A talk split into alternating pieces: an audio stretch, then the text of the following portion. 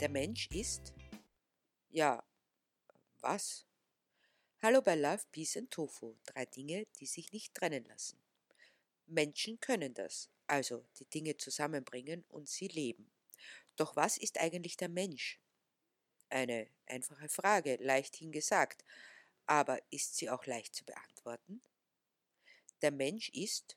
Ja. Was? Eigentlich sollte es ganz leicht sein dachte ich mir zu definieren, was der Mensch ist, wo man doch selbst zu dieser Spezies gehört. Immer auch den Aufruf, wenn nicht gar Befehl im Hinterkopf, Gnozi Sauton, erkenne dich selbst. Wie er sich als Inschrift im Apollo-Tempel von Delphi findet, sich zu erkennen, in all seiner Hilfsbedürftigkeit, Hinfälligkeit und Begrenztheit, und das nicht zuletzt in der eigenen Erkenntnisfähigkeit. Das Problem mit dieser Erkenntnis ist wohl gerade, dass man herumdoziert an dem, was man selbst ist. Man weiß und man weiß gleichzeitig auch nicht. Wohl auch, weil wir uns in dem Fall gleichzeitig als Subjekt und Objekt einbringen. Also das Subjekt, das erkennt und das Objekt, das zu erkennen ist. Dazu ist schon ein gewisser Grad an Schizophrenie notwendig. Die zweite Möglichkeit ist, ich bleibe nur forschendes Subjekt und nehme mir irgendeinen anderen Menschen her, der mein Forschungsobjekt ist. Das macht es leichter, objektiv zu sein, sollte man meinen. Aber ist dem wirklich so? Stelle ich nicht all das, was ich am anderen beschreibe, auch über mich selbst fest? Meine Forschungsergebnisse fallen quasi auf mich selbst zurück. Damit geht doch ein Gutteil an Objektivität flöten womit mir einfällt, dass durch den sogenannten Naturwissenschaften nachgesagt wird, dass sie mit äußerster Objektivität arbeiten. Also wollen wir mal schauen, was sagen denn diese zum Menschen, zum Beispiel die Biologie. Da wird der Homo, der Mensch, mit dem Zusatz sapiens versehen, was so viel heißt wie verstehend, verständig. Oder aber auch weise, gescheit, klug, vernünftig. Es irritiert mich zwar ein wenig, aber wenn das die Biologen sagen, dann ist es wohl richtig. Weiter geht es mit der systematischen Zuordnung. So heißt die Gattung Homo, die Familie Menschenaffen, die Ordnung Primaten und damit gehört der Mensch zu den höheren Säugetieren. Diese Taxonomie haben wir einem gewissen Karl von Linné zu verdanken, der in seinen Schriften andere Tiere genau nach ihren körperlichen Merkmalen beschreibt, bloß beim Menschen lässt er aus und schreibt stattdessen bloß Erkenne dich selbst. Womit sich der Kreis wieder schließt und wir ganz genauso klug sind wie zuvor. Aber es ist ja nicht nur die Biologie, die sich mit dem Menschen beschäftigt. Es gibt viel mehr Disziplinen, so wie die Ethnologie, die sich mit den verschiedenen menschlichen Lebensweisen beschäftigt. Deshalb wissen wir, am Anfang waren die Menschen Herumstreuner. Obdachlose quasi. Plötzlich war er da, der Mensch, mit nichts als sich selbst.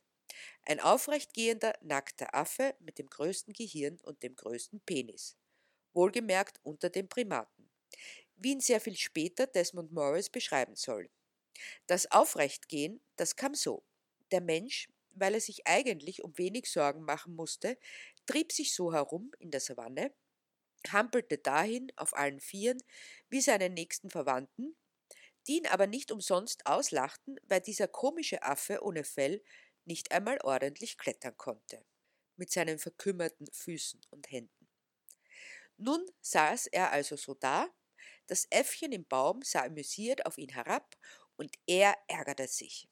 Also der Homo sapiens, besann sich seines Sapiensseins und dachte nach. Die Frucht dieses Nachdenkens war, dass er sich aufrichtete. Hatte er gerade eben noch nur hohes Gras gesehen, öffnete sich plötzlich die Weite, also so weit für das menschliche Auge die Weite Weite sein kann. Denn er sieht doch ziemlich schlecht im Vergleich zu anderen Tieren. Aber es war wie eine Offenbarung. Tatsächlich gab es mehr als Gras und Baumstämme, an denen er sich bisher regelmäßig den Kopf angeschlagen hatte, was offenbar seine Denkfähigkeit verbesserte. Da richtete er sich zu seiner ganzen Größe auf, immerhin stattliche 1,60 Meter. und es schoss ihm wohl zum ersten Mal durch den Kopf, ich bin der Herr der Welt, weil ich den Überblick habe. Verächtlich sah er zu dem Affen im Baum, der zwar oben hockte, aber doch nur die Blätter vor sich sah. Aufgeregt hüpfte besagtes Äffchen herum. Du kannst dich aufregen, was du willst. Das lässt sich nicht mehr rückgängig machen. Du sitzt in der Krone, aber ich bin die Krone der Schöpfung meinte er, also der Mensch, und dann meinte er plötzlich nichts mehr, denn da verschlang ihn schon der Säbelzahntiger, der sich in der Zwischenzeit an ihn herangepirscht hatte, weil er, dank des Aufrichtens, gut zu sehen war. Darauf hatte ihn das Äffchen aufmerksam machen wollen. So können wir ein erstes Resümee ziehen. Der Mensch ist egozentrisch und bezieht alles, was in seiner Umgebung passiert, auf das, was er gerade denkt und auf sich. Blöd nur, dass er nur allzu oft die falschen Schlüsse zieht. Aber das machte nichts, denn ein anderer hatte das beobachtet und daraus gelernt, so dass, als sich das Äffchen wieder so verhielt, er sich umsah, den Säbelzahntiger entdeckte, dank des gewonnenen Überblicks hurtig aufsprang, den nächsten Ast fassend, um sich daran emporzuschwingen. Ich kann zwar nicht so gut klettern wie du, Äffchen, aber ich kann springen und ich habe etwas, das mich vor der gesamten Schöpfung auszeichnet. Ich habe Daumen. Blöd nur, dass der Ast nicht hielt, was er versprach. Wiederum landete er im Magen des nicht kleinen Kätzchens mit den überdimensionalen Zähnen. Aber er hatte zweierlei gelernt. Erstens, es gab die Schwerkraft und zweitens, man muss sich ein wenig mit Physik auskennen. So machte es der nächste Mensch ganz genau gleich, nur dass er sich den Ast genauer ansah einen tadellosen Felgeaufschwung vollführte, dass der gute Turnvater Jan wohl zu Tränen gerührt gewesen wäre, hätte er es gesehen. Endlich saß er sicher im Baum und konnte der hungrigen Katze die lange Nase drehen. Doch nach etlichen Stunden, Katzen haben Zeit, kam er drauf, dass er wohl nicht ewig dort oben sitzen bleiben konnte. Die Nacht brach herein, die Sternlein glitzerten, ihm wurde kalt, weil er kein Fell hatte, und dann begann es auch noch zu regnen. All das störte das Raubtier nicht. Doch als dann der Blitz einschlug und der Baum Feuer fing, da trollte es sich endlich und der Mensch erkannte, das hilft mir.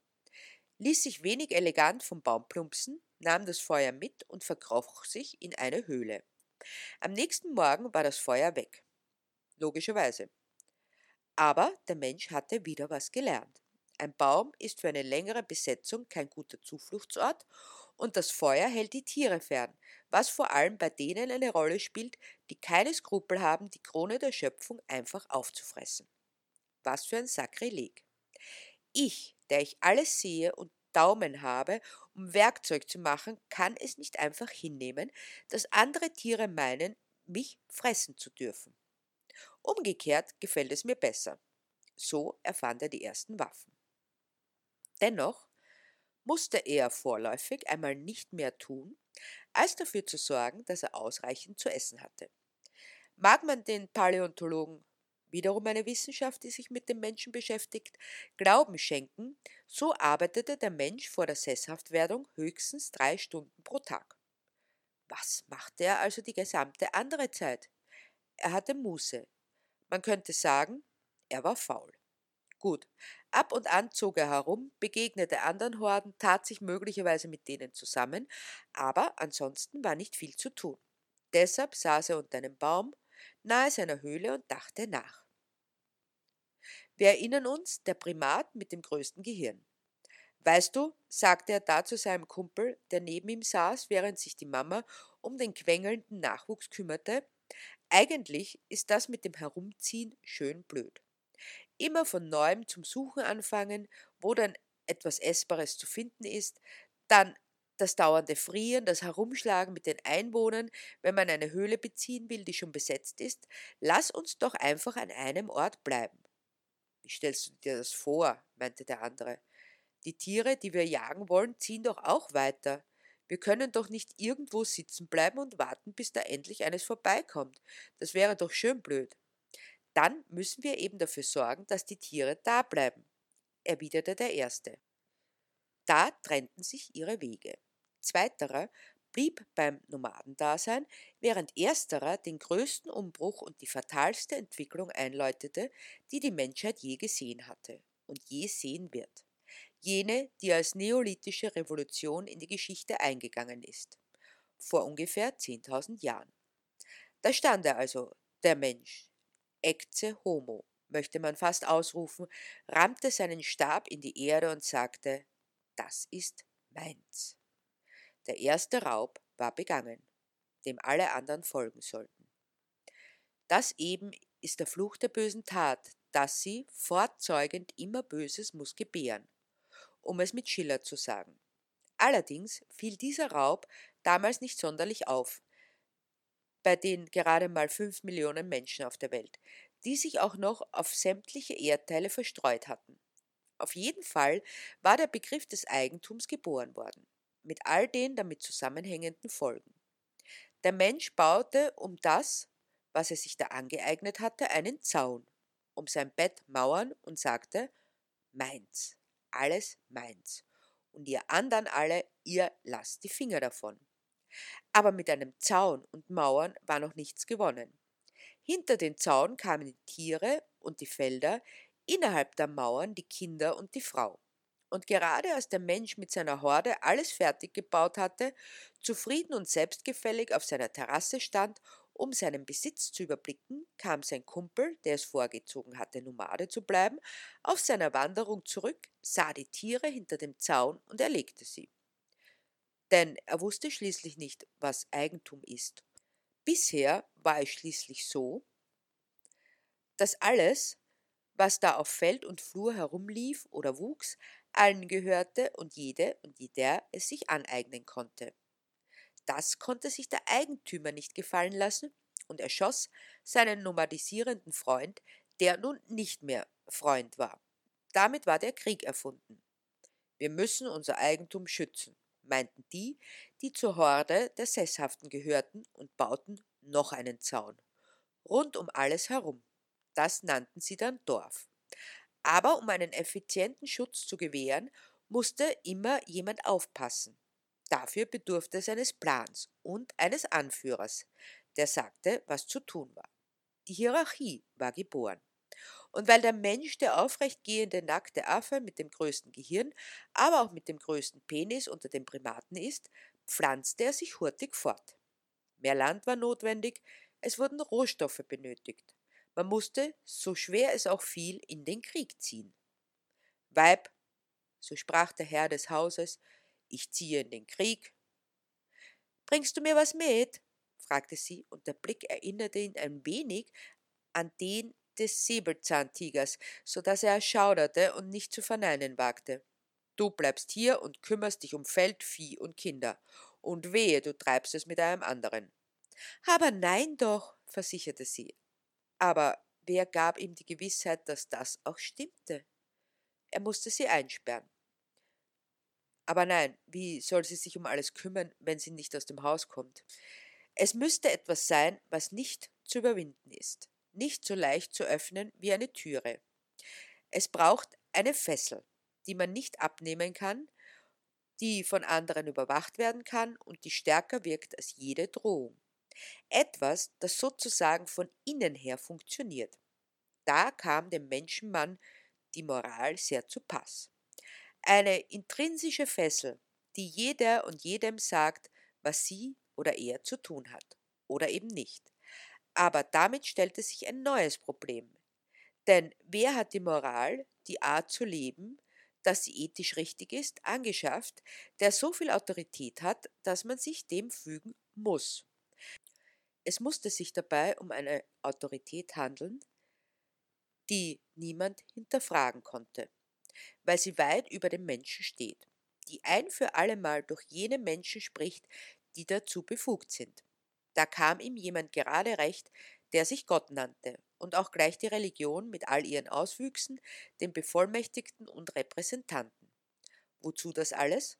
Bloß um in Ruhe in den Krieg ziehen zu können und sicher zu sein, dass sich die Frau, die daheim geblieben war, nur ihrer Arbeit und ihrer Sehnsucht nach dem Herrn und Meister widmete. Schon allein mit den Kindern hatte sie genug zu tun, denn der Mensch ist, laut Adolf Portmann, eine physiologische Frühgeburt. Im Gegensatz zu anderen höheren Lebewesen kommt der Mensch völlig hilflos zur Welt und bedarf der Totalversorgung. Dass deshalb bei der Mensch sozusagen außerhalb des Mutterleibes reift und gleich mal sozial indoktriniert werden kann. Der physiologische wird durch den sozialen Uterus ersetzt. Der Mensch ist auf den anderen angewiesen, darauf, dass ihn die Gemeinschaft aufnimmt, nicht zuletzt, weil er ein Mängelwesen, nach Arnold Gehlen ist. Das heißt, er kann nichts wirklich besonders gut, hat aber Daumen. Womit sich auch dieser Kreis wieder schließt. Der Homo erectus konnte beginnen, seine Daumen zu benutzen, führte uns in die Sesshaftigkeit, die Religion, die Moral und die Arbeitsmut. Denn was lernen wir aus der Erfahrung vor der neolithischen Revolution? Der Mensch kommt bloß auf blöde Ideen, wenn er zu viel Zeit hat sein großes Gehirn zu nutzen. Deshalb ist das Idealbild des Homo hierarchicus laborans et consumens, der hierarchische, arbeitende und konsumierende Mensch. Dann kommt er auch nicht auf so viele Pfanzen wie über sich selbst nachzudenken. Wir haben zwei Möglichkeiten, brav zu bleiben und mitzuspielen oder mehr von dem in die Welt zu bringen, was sie schön, lebendig und glücklich macht, nämlich Love, Peace and Tofu. Viel Spaß bei dieser Art der Eroberung der Welt. Schöner geht es nicht.